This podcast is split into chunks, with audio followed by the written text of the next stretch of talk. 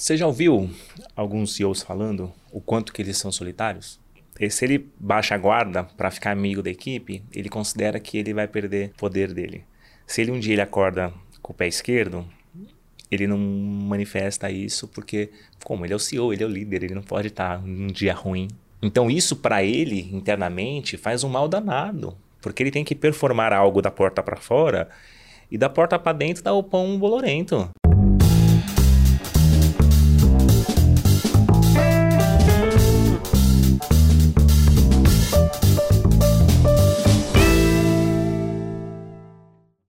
Olá, eu sou Márcio Alcalai e você está no LecCast.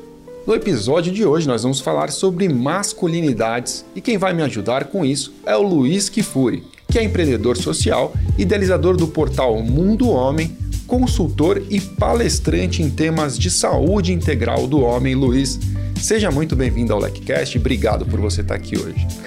alegria estar aqui, meu amado irmão. Um prazer poder bater esse papo contigo e com a sua audiência. Obrigado pelo convite. Obrigado a você, cara. É importante a gente até já contar para nossa audiência que vai nos ouvir agora que eu te conheço há talvez aí mais de 20 anos e é, é interessante que a gente possa contar um pouquinho dessa jornada e por que, né? É, você veio parar aqui. Então, é, desde já e até antes da gente entrar nas histórias que nós vamos contar por aqui, é, quem é você e o que você faz hoje, Luiz, para quem ainda não te conhece? Legal. É, eu empreendo há mais de duas décadas no mercado da comunicação, eventos, experiências. Mais ou menos o tempo que a gente já se conhece. E nos últimos anos, incomodado com a nossa dinâmica interpessoal nas relações, independentemente do espaço público ou privado, e também incomodado com a configuração sociocultural a qual estamos inseridos, e eu também reconhecendo meu lugar de privilégio, eu comecei a me debruçar sobre os estudos das masculinidades e da diversidade. E nessa jornada, eu já pude apoiar mais de mil homens nos seus processos de desenvolvimento espiritual, emocional e mental, para que esses caras possam ser agentes da transformação. Porque eu entendo hoje que os homens, uma vez que eles são os reprodutores de toda essa construção distorcida, eles têm total condição de reverter e reaprender a, apoiar e a construir a partir de uma construção mais saudável, mais legítima, mais amorosa, orientada pela equidade e pela igualdade também, é claro. Cara, sabe o que eu acho é, é muito legal, muito legal de verdade ouvir você falar isso. E, e o, o, motivo do seu convite, né, de ter te trazido aqui, foi porque eu vi um vídeo seu no portal Mundo Homem, que é onde você desempenha essa, as, as suas atividades. Até vou pedir para deixarem o link aqui embaixo do vídeo, desse, desse vídeo em especial, é, onde você fala sobre. É, a, o, como nós chegamos onde chegamos em termos de, de, de postura do homem né, na sociedade e, e, a falta de inteligência emocional que nós temos, o despreparo e como isso leva para uma série de problemas é, masculinos. Aí, e, e, e, por que, que isso me chamou muita atenção? Me chamou muita atenção no momento em que nós vivemos, né, diante é, de fatos horríveis que acontecem, causados por homens na nossa sociedade. Em especial, uma coisa que me deixou muito, muito chateado mesmo, aquele evento horroroso que foi o estupro de uma mulher é, dando à luz né, por um médico, que deveria ser a pessoa com o maior cuidado naquele cenário. É, e quando eu vejo um, uma situação como essa, na nossa sociedade de modo geral, minha, minha cabeça ela vai direto no seguinte pensamento: onde foi que nós erramos? o que, que a gente podia ter feito diferente para que isso não tivesse acontecido? Ou o que nós podemos fazer diferente daqui para frente para que isso pare de acontecer, porque realmente é uma atrocidade. É, e nesse caso em especial, eu penso como homem, quer dizer, o que, que nós homens né, poderíamos ter feito de forma diferente para que isso não tivesse acontecido ou para que isso é, pare de acontecer é, daqui em diante. E quando eu vejo o seu vídeo, né, nesse momento dessa, dessas reflexões, você vem falar da reconstrução de um homem moderno que pensa de forma diferente daquela com a qual é, a gente pensou nos anos 80 e 90, que foi a nossa infância, enfim, o que forjou é, a nossa geração, que muitas vezes hoje ainda se, se é, posiciona de maneira machista muitas vezes, né? que, que é homofóbica em algumas situações. É, e é claro, não estou generalizando todo mundo dessa geração, não, mas uma, um, vamos reformular, uma, uma geração que talvez fosse mais tolerante com esse tipo de coisa do que hoje em dia. Né? Então eu vejo você realmente levantando uma bandeira importantíssima num momento muito sensível. Eu falei, pô, Luiz é o cara que tem que estar tá aqui para falar mais sobre isso. E, e, e é, é, nesse contexto que eu quero extrair um pouco do seu conhecimento, do que você já faz nessa transformação, nessa criação de homens que não estão amarrados a esses pensamentos antigos, é, que é o que eu pude perceber.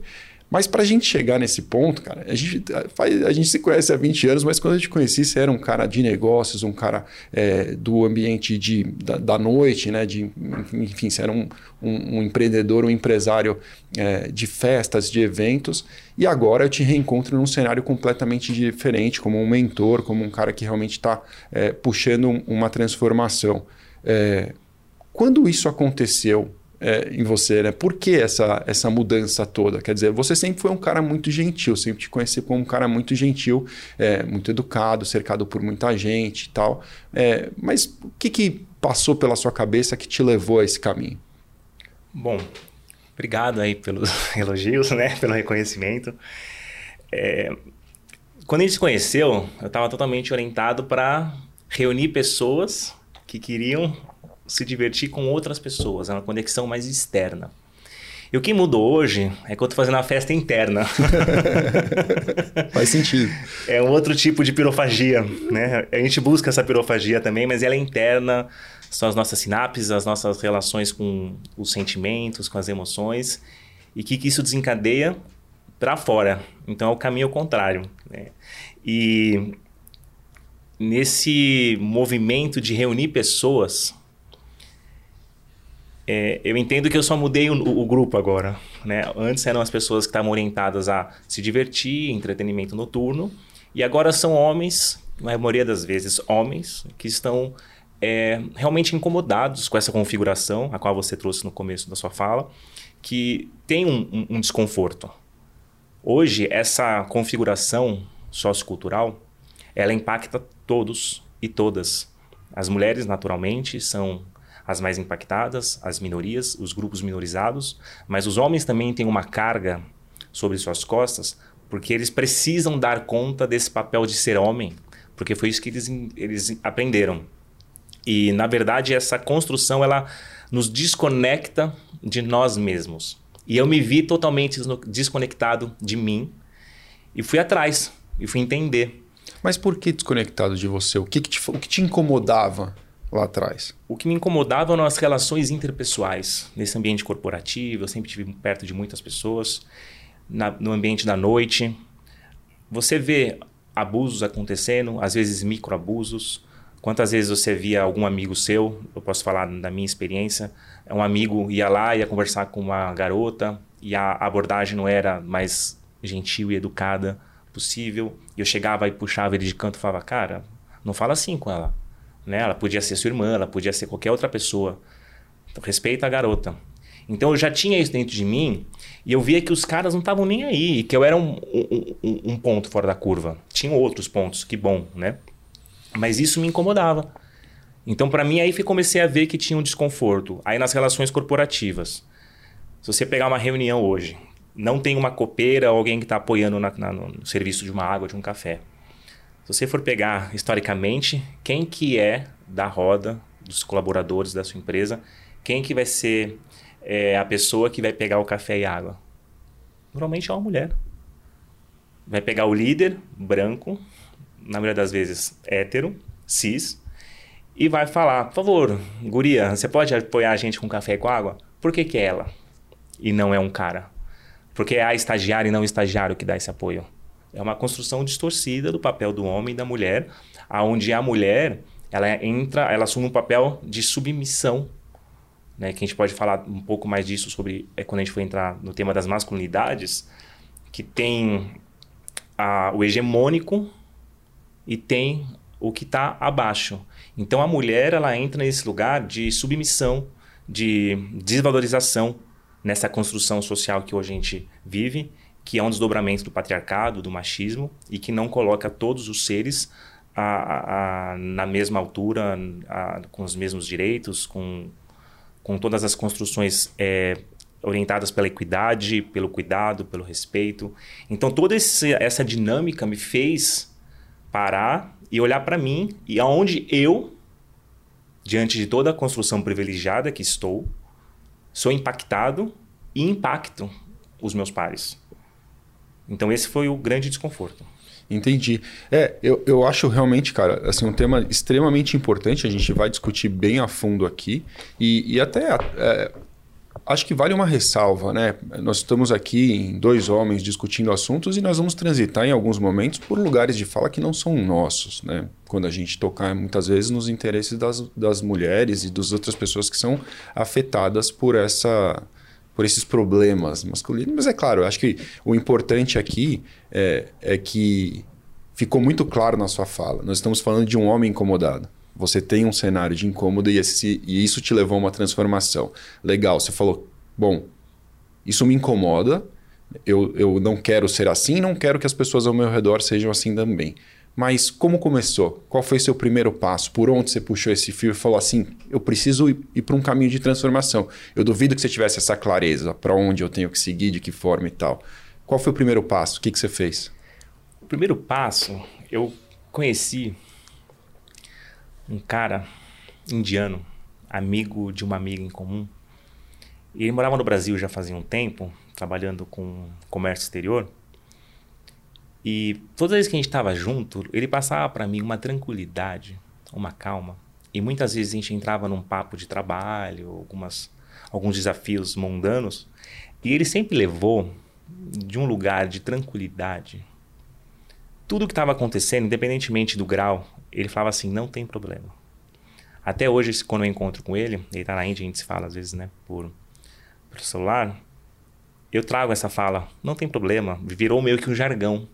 E era o jargão dele, porque independentemente do que estava acontecendo, não tinha problema. E eu falava assim: é, o que, que esse cara acessou que eu não acessei ainda? É, o telhado da casa está caindo e não tem problema, como é que isso? Né? E aí esse foi um, um, um, um primeiro primeira faísca. Junto com isso eu também comecei a fazer terapia, que para nós homens, se a gente for falar mais ou menos de 10 anos atrás, fazer terapia não era algo muito usual. Ainda hoje, para muitos homens, é tido como desnecessário. Quem precisa de terapia é, é louco, é doente. É fraco. É fraco. E eu não sou doente. Isso é coisa de mulher. Então, a terapia, essa conexão com o indiano, e comecei a frequentar retiros de autoconhecimento, onde eu acessei práticas de meditação, mindfulness, yoga, alimentação é, consciente. Fiquei alguns dias em silêncio, Fui para a Índia, fiquei 45 dias na Índia, morei um tempo em Alto Paraíso de Goiás. E todos esses ambientes, eles eram é, ocupados, pela sua grande maioria, mulheres. E na minha leitura, a lógica era a mesma, da, da terapia. Quem precisa de autoconhecimento é a mulher. Porque o homem já está resolvido, está tranquilo. Então, eu até cheguei a fazer um levantamento nesses espaços. A ocupação eram 83% mulheres e o restante homens. Desses homens, a maioria dos homens se reconheciam como homossexuais. Então você vê claramente aí uma distorção de que quem busca esse tipo de, de conteúdo, de desenvolvimento, é, não é um público masculino. E aí esse foi o segundo incômodo. E aí eu liguei as coisas, Lé com Cré. Tem esse desconforto aqui por conta das constru da construção da dinâmica sociocultural. Ao mesmo tempo, quem está buscando aperfeiçoamento não são esses caras. E falei, tem o segundo desconforto. Aí o terceiro desconforto foi, eu saio desses ambientes e volto para minhas bolhas sociais e eu não consigo trocar ideia com ninguém, com dos meus amigos, se não for futebol, balada, mulheres ou qualquer outra questão do dia a dia e futebol e que é legal também. Mas eu não estava afim mais de beber esse tipo de conteúdo, eu estava buscando outras coisas. E aí eu não tinha com quem trocar. Então esses três desconfortos fizeram com que o portal Mundo Homem florescesse com essa proposta de colocar o homem no centro da discussão. e aonde que ele impacta, aonde ele é impactado e o que, que pode ser feito. Isso se dá através de círculos de conversa, palestras, cursos online, retiros. E hoje a gente também está um, é, desenvolvendo um trabalho junto às empresas, abrindo essa pauta dentro do espaço corporativo. Cara, você falou algumas coisas que me chamaram muita atenção e que eu concordo plenamente. A primeira delas é sobre se cercar de pessoas que estão no mesmo rumo que você. É, tem várias formas de dizer isso, algumas são bobas, mas eu não me importo de dizer porque eu acho que elas são claras, do tipo tubarão nada com tubarão. É meio bobo, é meio bobo, mas no fundo, é...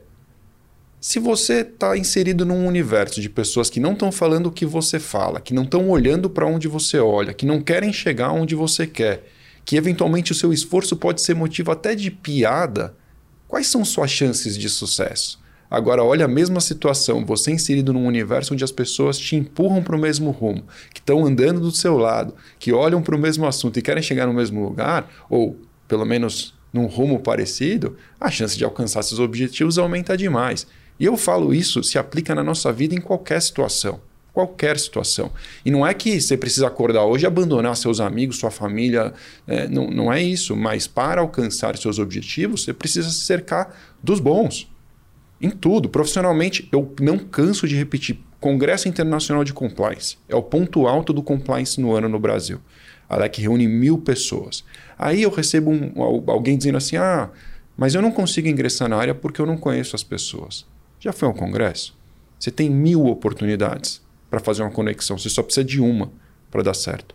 Então você tem que estar inserido onde estão os bons, você tem que estar inserido onde as pessoas é, que estão caminhando nesse rumo, ou quem já chegou até. Uhum. Qual a oportunidade de você estar ao lado de, de quem já está lá na frente, um mentor, uma pessoa para te puxar no mesmo rumo? Então, esse pensamento que você traduziu em eu precisava me cercar de gente que parecesse comigo, mas que quisesse também falar das mesmas coisas, pô, isso é ouro em formato de, de fala.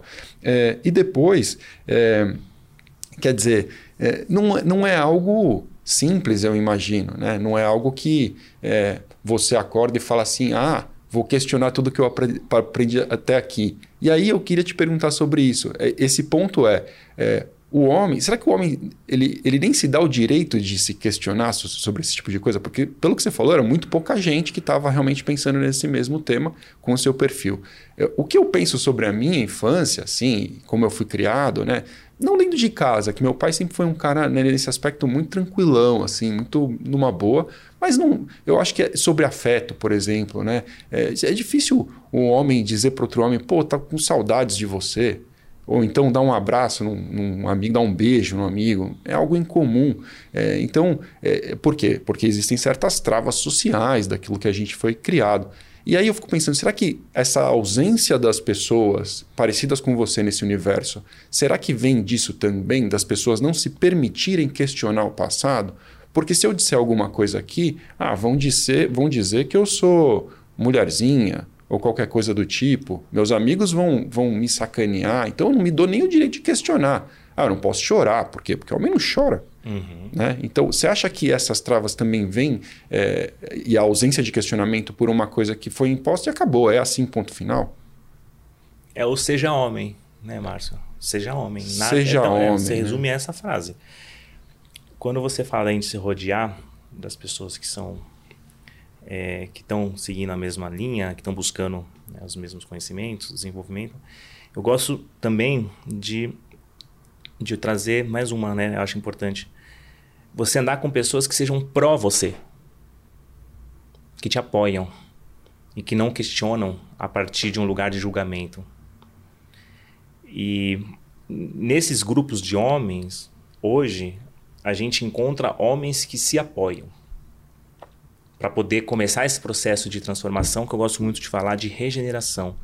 Porque no final do dia a informação está toda dentro da gente. É que a gente não aprendeu a acessar essa informação por conta dessa construção social que você trouxe, que eu não posso mostrar fraqueza. Se meu grupo de amigos está todo mundo indo para a direita e eu for para a esquerda, eu vou ser rejeitado. E aí a, a, a criatura não quer ser rejeitada. E aí vai acessar questões do passado, por exemplo, da rejeição quando ela era uma criança. que usa muito o termo da criança ferida. E essas crianças feridas, os homens, elas continuam feridas e elas não se permitem acessar essas dores. E para não acessar essas dores, eles frequentam a, os bares, a bebida, o futebol. Eles não se colocam, não se permitem o autodesenvolvimento, a autoinvestigação, a reforma íntima, o nome que você quiser dar, para não porque não sabe lidar com dor. Porque o homem não aprendeu a lidar com dor, não aprendeu a lidar com as emoções. Então, se você pega um menino que está chorando, para de chorar. Eu ouvi muitas vezes que eu parecia uma manteiga derretida de tanto que eu chorava. É mesmo? É. eu vi isso algumas vezes do meu, do meu pai. Ele falava: Você parece uma manteiga derretida, rapaz. Você não para de chorar. Eu sempre fui um cara muito sentimental. E com o tempo eu fui me travando e não acessando os meus sentimentos, as minhas emoções. E aí depois, a partir desse momento que eu me coloquei de auto-observador da minha jornada, eu fui entendendo quais eram os pontos que faziam e que fizeram com que eu me portasse de tal forma como adulto. Então, o convite de olhar para dentro, o convite do autoconhecimento, da terapia, ou qualquer outro caminho que você julgue é, interessante, que te nutra, ele é importante para você poder se reconhecer e a partir do momento reconhecer os seus pares, as pessoas que você se relaciona. Porque essa falta de cuidado e empatia com as mulheres, é, essa falta de empatia de cuidado com os diferentes, é porque a pessoa não se aceita na maioria das vezes. Então, naturalmente, ela também não acessa e não aceita o outro. É muito, é muito interessante. E você tocou num ponto que me traz bastante curiosidade, que é quando você falou sobre saber é, lidar com com, o, com a dor, né? com o que é difícil para a gente. É, a gente foge das, geralmente de enfrentar esse tipo de situação. Você falou, o homem tende a fugir e ao fugir ele se priva de evoluir porque ele prefere ficar ali no, no, no quentinho, no conforto. Né? Então, é, se essa não é a forma de lidar com a dor e acessar essas coisas, qual é a forma correta, na sua opinião, de acessar essas dores e, enfim, partir para o caminho da evolução? Como que eu, se eu decido realmente que eu é, quero mexer onde pode doer, é, como eu devo fazer isso?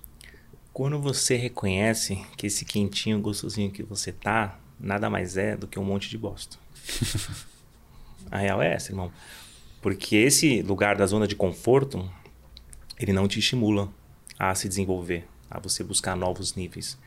Em todos os aspectos emocional, mental, espiritual. Porque a dor ela vai, ela a dor ela faz parte da gente. Não tem como a gente não ter a dor. A questão é o que que a gente faz com a dor. Que a gente pode falar do sofrimento. Então, assim, a dor vem, é inevitável. E o sofrimento? Você escolhe se você quer sofrer ou se você não quer sofrer. Mas para você poder lidar com essas questões emocionais, não só a dor, é importante se desenvolver é, o letramento emocional. É você conseguir acessar suas emoções, dar nome para essas emoções, não negá-las, não fugir. Por exemplo, eu tenho o meu grupo de homens, né, uma comunidade de homens, e eu ouço muito que a grande objeção dos homens é investir dinheiro em autoconhecimento, porque ele vai pagar para poder sofrer. então ele prefere gastar 100 reais no bar do que 100 reais numa, numa terapia, alguma coisa nesse sentido. Por quê? Porque esse caminho ele já sabe trilhar. O caminho do novo, do desconhecido, ele não aprendeu a trilhar. E nesse lugar ele precisa acessar uma virtude que vale ouro, que é a vulnerabilidade. E o homem, se ele é vulnerável, ele é tido como fraco. Se ele é tido como fraco, ele é tido como frágil. Se ele é tido como frágil, ele é tido como mulherzinha, igual você falou. E não é nem mulher, é mulherzinha, é menos do que mulher. Então tem esse tom é, pejorativo de, de, de colocar mesmo para baixo. Então o homem não pode colocar em questão a sua performance masculina. Então ele evita esse espaço de vulnerabilidade, esse espaço onde ele precisa assumir as suas fraquezas, os seus desafios. Quantos homens sofrem com pornografia, compulsões de todas as espécies, seja alimentação, seja até trabalho? Quantos caras fogem da vida trabalhando é, e é tido como, ah, beleza, pelo menos ele está trabalhando. Sim, diante de todas as outras é, possibilidades autodestrutíveis, o trabalho é menos impactante, mas não deixa de ser uma fuga. E enquanto a gente está fugindo de nós mesmos, a gente continua desconectado de nós mesmos e, consequentemente, com nossos pares. Isso em todos os espaços, né? públicos, privados, nossas relações em casa, com a família, no ambiente de trabalho. É, é, muito interessante. Você falando, eu me lembrei, eu assisti esses dias um vídeo do Shaquille O'Neal, cara. Me, surpreendeu bastante. É, dizendo eu não tenho sentimentos. É algo assim que ele diz, eu posso me enganar nos detalhes, mas ele diz assim: eu não tenho sentimentos. Eu tenho um trabalho a fazer. Eu tenho uma família para zelar. Eu sou o provedor. Eu cuido de dois irmãos, uma irmã, é, não sei quantos filhos, a esposa. Então eu acordo todos os dias e eu faço o trabalho que precisa ser feito. Eu não tenho sentimentos. Então, assim, é evidente que ele tem sentimentos, mas o cara se colocou nessa posição, assumiu que é esse o papel dele e ele vai levar a vida inteira pensando que ele tem uma missão a cumprir. Isso vai trazer uma obstinação tremenda para o cara na execução daquilo que ele acredita que é o papel dele no mundo, e tá tudo bem, isso é útil, mas imagino que esse cara deve, deve em algum momento isso vai doer, nem que seja chorando sozinho no banho, em algum momento esse cara vai ter é, um incômodo, correto? E, assim como ele e outras tantas pessoas fazem o mesmo, né? Acho que essa é a linha da sua fala, né? Essa fala faz parte de um estudo que chama a caixa do homem. E uma das dos atributos dessa caixa é ser provedor, é você que segura a, as contas da família e essa é uma responsabilidade única e exclusiva sua, homem, do patriarca da família. Então, o seja homem também nas entrelinhas é seja provedor, não chore. E isso traz uma carga, uma pressão que muitos homens não dão conta. E as consequências são violência, autoviolência, autodestruição e violência com o próximo. Faz todo sentido, cara. Esse negócio de seja homem, sabe outra coisa que me lembra? Eu não sei se você já teve oportunidade de ver. É uma campanha no, no ambiente de compliance, é uma campanha que ficou bem famosa. É, acho que é Always o, o responsável pela campanha, que chama Like a Girl. Você já viu isso? É uma campanha que mostra as menininhas bem pequenas sendo questionadas é, o que é ser uma menina. E aí, quando elas são bem pequenas, elas não, ser uma menina é, pô, é ser forte, é, é, é, fazer tudo, é ser fantástica. Aí o cara fala, meu, corre igual uma menina. Ela corre com a maior força que ela pode. É, bate como uma menina no beisebol, por exemplo. bate com toda a força. E aí perguntam para os meninos, né? Ah, como é, é, a menina faz? Aí ele corre todo é, desinteressado, semelhado. Então a visão né, de um e de outro pequenininho. Só que essa visão masculina de que a mulher não né, faz o melhor, é, talvez o seja homem é o seja duro, é o seja forte, lá, a mulher é, é, o cuidado, é a, é a gentileza e tudo mais essa visão masculina acaba em algum momento interferindo na cabeça das meninas. E é muito louco porque eles pegam meninas mais velhas e, e fa é, falam para elas, corre como uma menina. E a própria menina passa a correr já de uma maneira desinteressada, não quer ganhar e tudo mais. E, e a mensagem é linda por trás da, da coisa, dizendo assim, meu, Seja sempre como uma mulher forte e firme e seja tudo aquilo que você quiser ser. Né? Então, é uma mensagem muito legal. É, e a transformação de paradigmas. Né? Quer dizer, se o seja homem era aquilo no passado, é, é, eu quero te perguntar, né, depois de toda esse, essa linha aqui, é, é, o que, que você acha que é o seja homem de hoje e do futuro? O que, que, o que, que a gente deveria esperar de um homem hoje?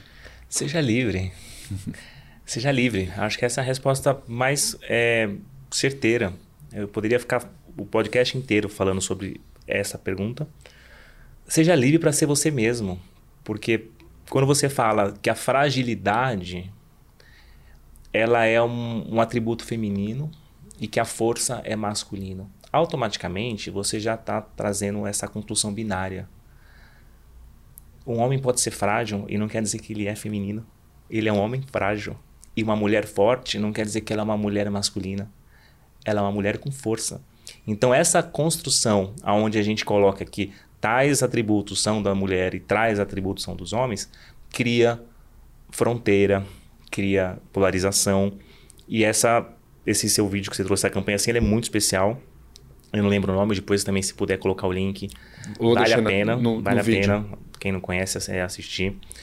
Igual eu falava fino. E homem tem que falar grosso. Eu tenho que ter a liberdade de falar como eu falo. A minha expressão é única. Eu sou esse ser e tudo que, a part... que nasce de mim é minha expressão. É único. Que legal, que magia, que, né? Então, se eu não falo grosso, eu não sou homem. Até vou contar uma passagem da minha infância que aonde eu fui impactado por essa construção de torcida do patriarcado. É... Eu nunca fui um cara que falei grosso. Moleque falava menos grosso. E eu ouvia nas rodas do, da rua, a molecada, fala grosso, fala que nem homem. E tinha os caras mais velhos, com seus 15, 18 anos, eu tinha meus 10. E, e eram minhas referências masculinas. E todas as vezes que eu falava alguma coisa era o fala grosso, fala que nem homem. E eu já tinha essa questão minha sentimental também, que era a manteiga derretida. Né? Então, junta a manteiga derretida com cara que não fala grosso, eu não sou um cara que performava a masculinidade dentro do padrão social, né? Então, o que acontecia? Eu travei meus sentimentos e parei de falar. Porque quando eu falava, eu não cumpria o meu papel de homem. Porque eu não falava que nem homem, eu não falava grosso. Então, teve um período da minha vida que eu fiquei na concha, falando estritamente o necessário, porque eu não queria é, ouvir esse tipo de coisa. Eu me sentia muito mal, muito triste.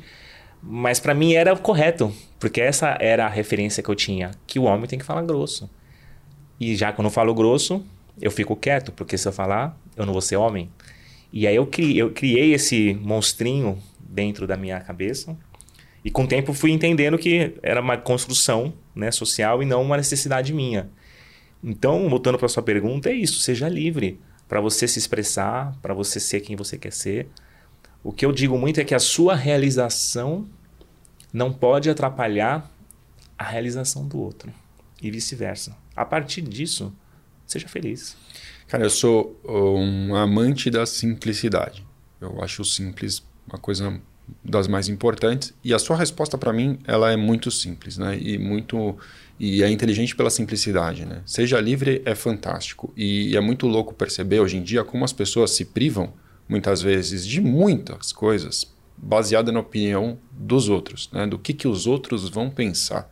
É, em todas as esferas, profissionalmente, é, na sua vida pessoal, quando na realidade a opinião dos outros pouco importa para o seu sucesso, para a sua felicidade. E não é a opinião de qualquer pessoa. Estou dizendo, claro, você vai se importar com a opinião é, do, do marido, mulher, mãe, pai, bons amigos, filhos. Claro que vai se importar.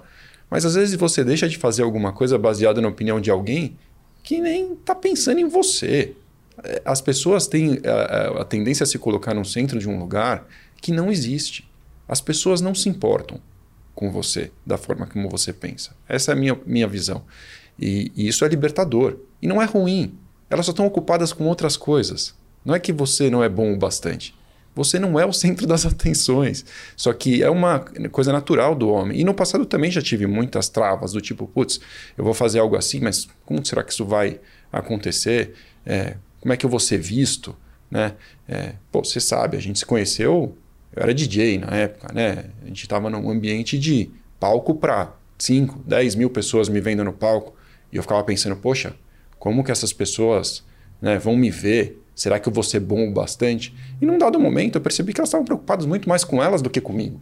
E essa é a verdade. Cada um está cuidando do seu universo ali. Então, é, ter a liberdade de fazer aquilo que te faz feliz é, quanto antes você perceber, melhor para a tua vida, né, cara? Acho que esse é, é, um caminho legal. E você tocou na questão das referências, e aí eu queria trazer um pouco sobre isso, né? É, é, as suas referências vão te forjar no final do dia, né? imagino eu. E, e, eu queria que você explorasse um pouquinho mais esse, um pouco mais isso. Quer dizer, é, hoje nós temos aí nas companhias ocupando, como você já até mencionou, em muitas situações, as posições de liderança, o homem branco, é, hétero, né? cis de 40 anos, enfim. É, e essa massa, essa liderança, essa maciça, ela tem traços característicos comuns, né? Como que essas é, referências dessa geração dos anos 80 90 é, impactam hoje na forma como esses líderes da atualidade se portam dentro das organizações? O que, que você enxerga sobre isso? Antes de tudo, são homens. Antes de serem gerentes, diretores, CEOs. E eu completei quatro décadas agora, em abril. Então eu faço parte dessa faixa etária que você mencionou. E as nossas referências, se a gente for pensar midiáticas, e é o que a gente tinha de acesso, porque não tinha essa possibilidade de você ir atrás do conteúdo que te nutre. Então você era totalmente passivo e quando jovens, um receptáculo de, de informações, uma esponja aberta para receber tudo isso. Então a gente tinha o Rambo, a gente tinha o Simulador do Futuro, tinha o MacGyver, o Rock, o Rock, o Falcon. Tudo homens viris, fortes, que davam conta. E essa é a nossa.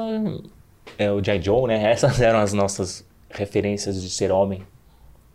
Enquanto isso, as mulheres estavam brincando de casinha com, com, com, boneca, com vassourinha, com fogãozinho. Então, a nossa geração, ela foi impactada por essa construção. Você via os, os, os, os comerciais na, te, na televisão, qual era o brinquedo de menino? Eram dois garotinhos brincando, super descolados, e das meninas com os vestidinhos todas engomadinhas, brincando de, de rosa. Né? Até essa questão da cor. Né? A gente já nasce com uma imposição que cor que você vai usar se você é um menino ou se você é uma menina. Então tudo isso faz com que vá forjando a nossa identidade e ela se manifesta também no ambiente corporativo, porque se, essa, se esse sujeito ele não se permitiu vasculhar o porquê que ele faz uma coisa ou outra, ele reproduz de forma mecânica. E para ele, o homem é o dominante. Para ele, o homem é quem dá as cartas. Porque se você for olhar todas as nossas leis hoje, se a gente olhar para a nossa medicina, se a gente olhar para as questões políticas, quem as desenvolveu, quem as criou, quem as implementou, na sua grande esmagadora maioria, são homens brancos. Nós estamos falando de séculos. Então, essa geração é neta, bisneta, tataraneta dessa, desses caras. E que não querem soltar o osso, esse lugar de privilégio, é um pouco essa a minha leitura. E, e aí, obviamente, isso vai se refletir no ambiente corporativo de todas as formas, imagino eu. Então, por exemplo, né, o, o, líder tem que ser o macho alfa, então ele tem que se portar daquela maneira. Um líder não pode ser gentil, talvez, ele tem que ser duro, ele tem que ser. Ele não pode demonstrar fraqueza. Você acha que isso é uma leitura que faz sentido? De, pensando no Rambo, pensando no. Super. Não consigo imaginar o Rambo falando: vem aqui, vamos ter um feedback é, numa boa. Você já ouviu alguns CEOs falando o quanto que eles são solitários? Dentro da empresa, o CEO, se ele baixa a guarda para ficar amigo da equipe, ele considera que ele vai perder poder dele. Se ele um dia ele acorda com o pé esquerdo, ele não manifesta isso porque, como ele é o CEO, ele é o líder, ele não pode estar num dia ruim. Então isso para ele internamente faz um mal danado, porque ele tem que performar algo da porta para fora e da porta para dentro dá o pão bolorento. Então, para mim é isso. O cara não tá, ele não consegue dar conta e ser forte o tempo todo. Ele não essa questão de, de por exemplo, na sexualidade, que o homem não pode negar sexo porque senão ele é tido como não homem. Então ele precisa o tempo todo estar tá firme, viril e dar conta. E muitas vezes eu não quero transar. Ah, eu tô com uma mulher, puta, que legal, vou ficar no beijo hoje. Mas como assim no beijo? Ela quer transar, mas eu não quero. E o homem não pode falar assim, não. Então, isso no ambiente corporativo também se, se manifesta, tanto nessa questão interna, onde o homem se tolhe, se reprime de expressar algumas é, sensações e emoções legítimas, e também nas relações abusivas. Porque uma vez, de novo, que ele não dá conta internamente, isso em algum momento extrapola, vaza. Impacta quem é da equipe. E na maioria das vezes são as mulheres, ou as pessoas pretas, ou as pessoas trans, gays, os minorizados. É, não, sem dúvida, faz todo o sentido. E aí, cara, uma pergunta que eu queria te fazer, eu deixei aqui anotado para não. Não, ah, claro, acho que a gente precisa explicar é um pouco do, do título do nosso episódio. Né? Eu queria entrar nesse tema, porque é, quando eu comecei a pensar para esse episódio aqui, o que vinha na minha cabeça era muito machismo. Né? O que eu acho que talvez tenha um impacto muito relevante né? No, no, nessa geração que, que, enfim, finalmente hoje existe uma geração que se rebela contra isso, e putz, que bom é que é assim. Mas eu, quando eu dizia lá no começo do episódio que eu estava pensando o que, que a gente poderia ter feito diferente, uma coisa que eu acho que tem um impacto muito grande é o machismo nesses, nessa geração que, que normalizou muita coisa absurda a ponto de cada vez mais o, o absurdo e se tornando, se tornando normal e, e, coisas horríveis acontecerem. Mas aí quando eu falei com você, você falou assim, não, machismo não. Vamos falar de masculinidades. E aí a gente entrou nessa onda que a gente está nesse episódio até então, mas não falamos especificamente sobre esse termo. Então eu queria que você explicasse para a gente o que é masculinidade e de onde vem essa expressão. Legal.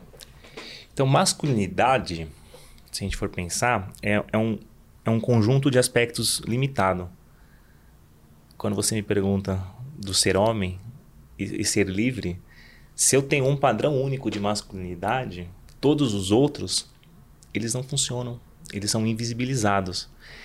Então, se eu, a partir do pressuposto que cada um pode performar a sua masculinidade, eu posso afirmar que são masculinidades. Por quê? Se a gente for pensar um cara que nasce em Bangladesh, o que é performar a masculinidade para ele é diferente de nós brasileiros que nascemos no Sudeste. Assim como dentro do próprio Brasil, performar a masculinidade para o por alguém que nasceu no norte é diferente de alguém que nasceu nos pampas gaúchos. Então, quando a gente fala de recorte regional, recorte racial, recorte de gênero, todos esses recortes eles constroem as masculinidades possíveis. Então, eu não tenho um padrão. Eu tenho todos os padrões possíveis. E qual que são possíveis? Todos. Porque se a gente está falando do homem expressar a liberdade dele, de ser ele, ele é único. Então a expressão de masculinidade dele é essa. A minha é: eu falo fino, eu sou um cara sentimental, eu me relaciono com as mulheres de uma outra forma. Assim, a minha expressão de masculinidade é diferente da sua. Muitas das nossas é, manifestações são semelhantes. Outras são totalmente opostas. E não tem a melhor e a pior. Então tem aquela que te faz bem, tem aquela que te representa, que é a expressão do seu ser legítima, longe desses estereótipos, longe dessas amarras sociais que é será que se eu fizer isso eu vou ser julgado? Cara, seja, faça, né? É isso. Pô, muito legal, é muito legal. E a origem desse termo, masculinidades? Ele nasceu a partir de alguns estudos inspirados pelo movimento feminista na década de 60 porque eu gosto muito de falar isso para os caras que aparecem. É, a maioria dos homens que aparecem são mulheres que empurraram ele para esse, esse movimento. Ou é a mãe, ou é a irmã, ou é a companheira, ou é a filha. Fala, ó, tem um grupo de homens aqui, vai dar uma olhada lá porque eu acho que pode te ajudar. E nesse caso também, porque o movimento feminista é que fez os homens falarem, opa, tem alguma coisa acontecendo aqui, vamos dar atenção. E então a partir desse, desse período, alguns estudiosos, mais na, nos Estados Unidos, na Austrália, começaram a se aprofundar no tema e viram que tinha essa expressão masculinidades e feminilidades e como que isso impactava na vida dos seres humanos. E, e aí hoje já tem alguns estudos é, comportamentais, mas eu gosto muito de, de trazer a, aquela fala da Simone Beauvoir, ela depois da Segunda Guerra Mundial, mais ou menos, ela fez um, escreveu um livro que é, se eu não me engano, é o Segundo Sexo, se eu não me engano, que ela fala que você não nasce mulher, você torna-se mulher. E eu acredito nessa fala que ela é uma essa construção ela é social. Ninguém nasce pronto. Então a minha masculinidade ela é forjada a partir do, dos meus é, ciclos. Quem é meu pai, quem é minha mãe, quem são meus irmãos, que escola que eu frequentei, se eu ia no clube, se eu não ia no clube, se eu estava na rua, o que, que eu estava fazendo. Então tudo isso foi criando a minha versão do Luiz, que é totalmente diferente da sua. E para mim é aí que está a grande magia. É muito interessante, cara. Eu estava tendo uma conversa com o Douglas esses dias aqui. O Douglas é o gerente de relacionamento na LEC. E a gente estava falando justamente sobre isso, né? Como é, o meio influencia mesmo e, e forja é, aquilo que você se torna e como você tem que se portar muitas vezes. E a gente falava sobre isso, né? Às vezes um cara, é, como, enfim, ele teve essa vivência, né? De conhecer muita gente é, cri, criada em favela ou mesmo é, em ambientes mais hostis, mesmo na quebrada, como se diz muitas vezes na expressão, é, o cara não tem opção. Ele só tem um plano e esse é o plano e acabou. E ele tem que se impor, e ele tem que ser firme, e ele tem que ser o que se espera que ele seja. É, e eu estou levando para a ponta para ficar bem claro. Mas num outro ambiente qualquer, sempre existe o esperado, né? E, e, e, é muito interessante realmente pensar nessa expressão de masculinidades como um, uma libertação, né? Caminhe para aquela que faz mais sentido para você e dessa forma eu acho que até você vai ter mais chances de deixar sua marca no mundo, porque é o que te faz único, que importa às pessoas e não aquilo que você repete simplesmente como tanta gente vem fazendo. É, queria entrar num ponto aqui sobre é, o que fazer com esse cenário é, no que a gente tem hoje. Quer dizer, a gente já. Tudo bem, falamos de muita coisa como elas foram, como elas chegaram até aqui. O que a gente pode fazer daqui para frente é meu ponto. Né? É, você vem fazendo já bastante coisa no Portão Mundo Homem, mas você mesmo colocou, são as pessoas que despertam para isso, que acabam aparecendo por lá. E você pode ter muitas maneiras de despertar. Pode ser de dentro para fora, né?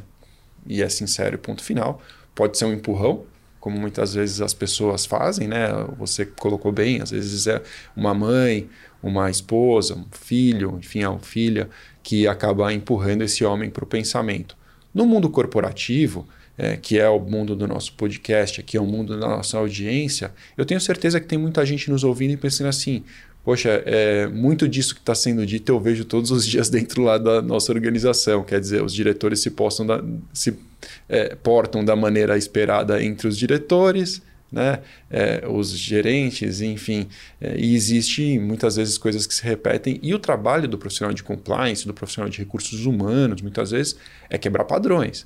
É mudar a cultura da empresa, é fazer que a empresa se porte é, de uma maneira é, estrategicamente melhor para o convívio, convívio social, o que fala muito sobre ética. Afinal de contas, ética é justamente você ter uma, um compartilhamento de ideias ali que leve as pessoas a uma melhor convivência naquele ambiente, naquela cultura.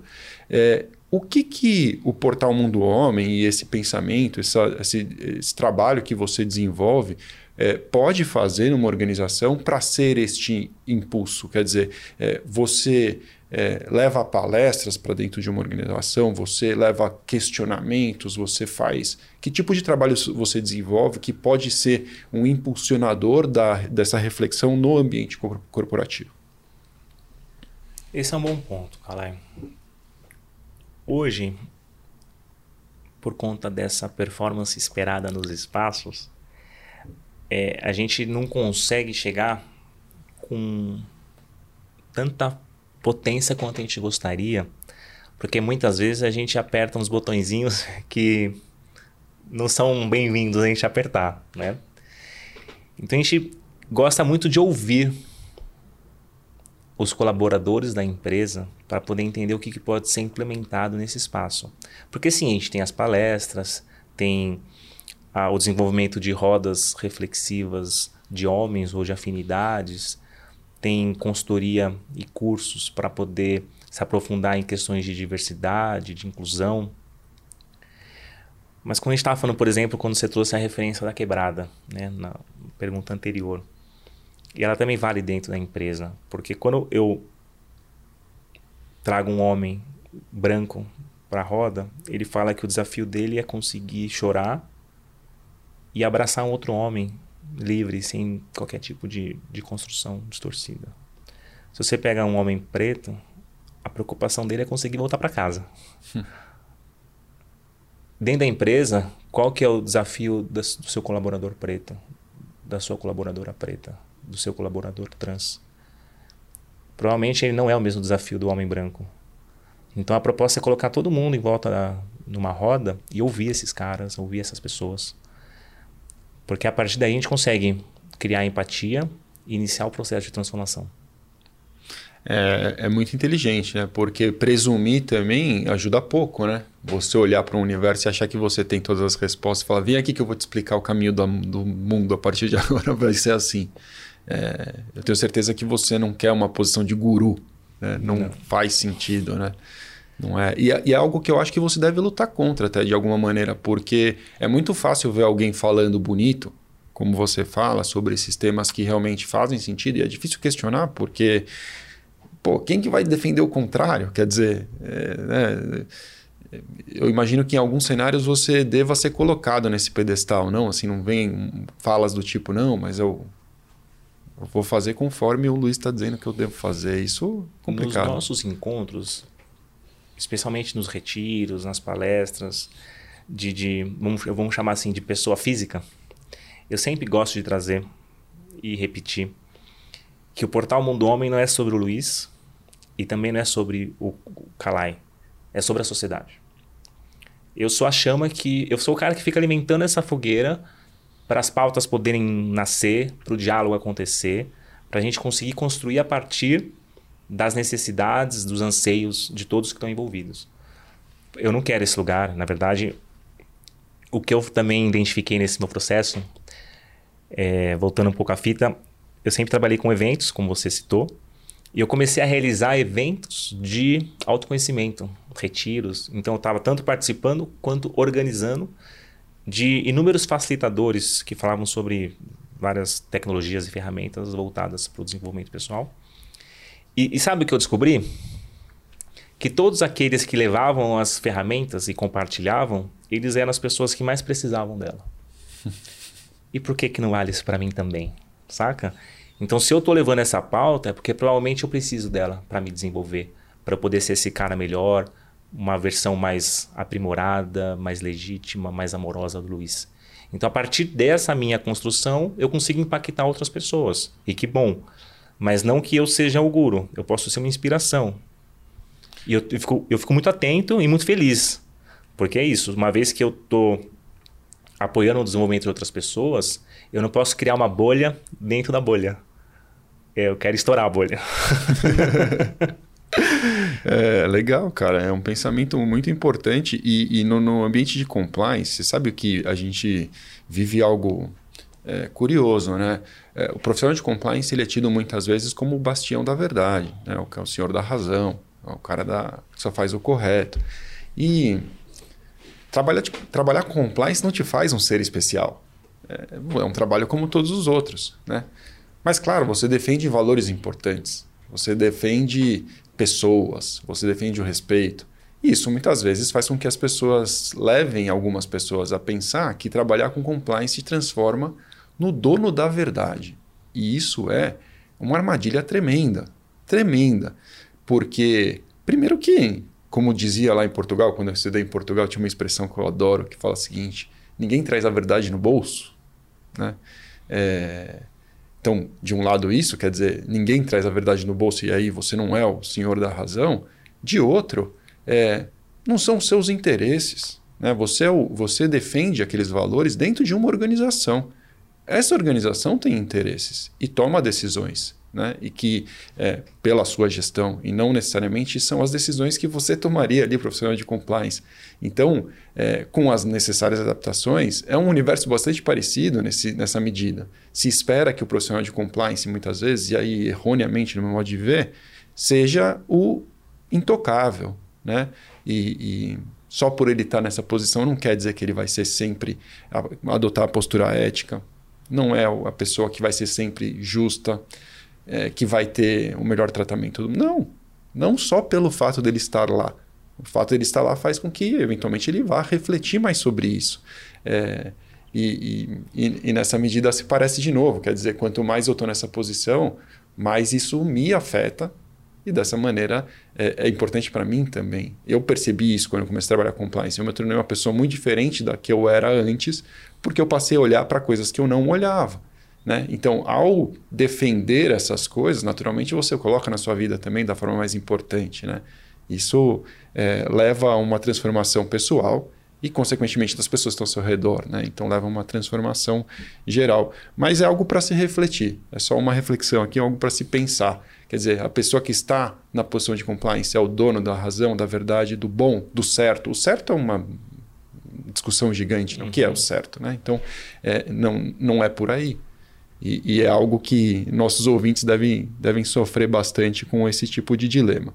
Cara, nós estamos caminhando para o nosso fim do nosso episódio e nem parece, voou aqui o papo, bater papo com amigos é sempre é, importante. Eu queria fazer duas coisas aqui. Primeiro, te fazer uma pergunta muito franca. Se eu esqueci de te perguntar algo que você gostaria de colocar, que você acha que ainda é fundamental a gente falar sobre isso é, neste episódio, e depois eu vou te dar a oportunidade de fazer o que a gente sempre faz aqui no LecCast, que é deixar aí algumas dicas, recomendação para nossa audiência. Você acha que faltou algum ponto que nossa audiência merecia ouvir aí sobre masculinidades? Eu acredito, meu irmão, que só da sua audiência dar o play já é um ótimo sinal.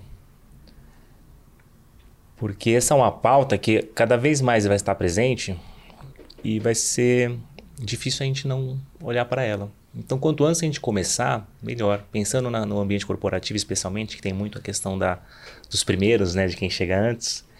Então eu, eu convido vocês, especialmente os homens que estão aqui nos escutando, de se aprofundar nessa pauta, de olhar para quais são suas questões internas, quais são os seus desafios e poder compartilhar isso com alguém.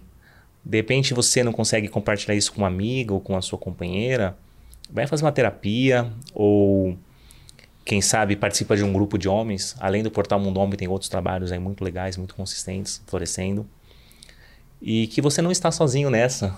É, é um pouco. Essa é a minha fala. E quando você trouxe a, a, esse desafio do baixão da verdade, do, do compliance, o que eu sempre trago é a nossa busca é alinhar pensamento, palavra e ação. Quando a gente conseguir colocar esses três na mesma mesa, bingo. É, é profundo isso. E tem uma expressão é, em inglês que a gente fala muito em compliance que diz algo parecido com isso, que é walk the talk. Ou seja, caminhar por cima das suas palavras, né? Fazer aquilo que você prega, aquilo que você faz. Eu acho que na sua, é, na sua versão existe um incremento de levar os seus pensamentos também para a condução das suas palavras e a partir daí as suas ações, né? Muito importante mesmo. É, Dica de ouro aí, recomendação, o que, que você gostaria de deixar para o final do nosso episódio? Dica de ouro, dica de ouro. Tem um documentário muito legal no Netflix, que é The Mask You Live In, que ele é americano e aborda a, como os meninos são criados e como isso repercute na vida adulta. A gente vê vários casos de assassinato, de entrar na escola com arma nos Estados Unidos. Então isso foi objeto de estudo, entender por que, que acontece esse tipo de conduta. Então, esse documentário vale muito a pena. E tem um documentário brasileiro que é O Silêncio dos Homens, preparado pelo Papo de Homem, que é um, um, um, trabalho muito legal que os meninos fazem. Então tem esses dois documentários. E aí tem um livro que chama Seja Homem, do JJ Bola, que também ele fala sobre todas essas questões que a gente trouxe. E também aborda o esporte, dessa diferença entre o homem e a mulher em diz respeito a salário, a patrocínio, a prêmios e a tudo que, que envolve. E tem um livro de um grande irmão, ele é filósofo e ele é professor também de filosofia na PUC, chama Tiago Teixeira. E ele escreveu um livro recentemente que chama Decolonizar Valores, Ética e Diferença. Repete, desculpa. Decolonizar Valores, Ética e Diferença que ele fala sobre essa questão da nossa colonização dos corpos, a colonização dos pensamentos, e que é importante decolonizar para a gente poder acessar o que, que é realmente nosso, de verdade, e não o que foi imputado de, de fora para dentro. Então, esse é um livro muito legal, e esse cara também vale a pena pesquisar. Ele é um parceiro que eu conheci nessa jornada e eu aprendo muito com ele. Cara, eu não tenho palavras para te agradecer. Eu acho que foi um episódio incrível. tenho certeza que a nossa audiência vai adorar. Quem quiser te encontrar, caminhos, arroba Portal Mundo arroba Homem. Arroba Portal Mundo Homem no Instagram, arroba Luiz Kifuri também no Instagram. E daqui a pouco o nosso site vai estar no ar. E aí a gente compartilha para quem estiver seguindo a gente. Fechado. E eu deixo também embaixo aqui dos, do vídeo com os nossos comentários. Cara, obrigado mesmo. Foi um prazer ter você aqui hoje. Eu que agradeço. Uma honra, uma alegria imensa. E se você quiser saber mais sobre todo esse universo de masculinidades, compliance, direito, ética, enfim, siga a LEC nas mídias sociais e acompanhe o LECcast. Se você quiser realmente dar o próximo passo em compliance, acesse o site da LEC em lec.com.br. Valeu!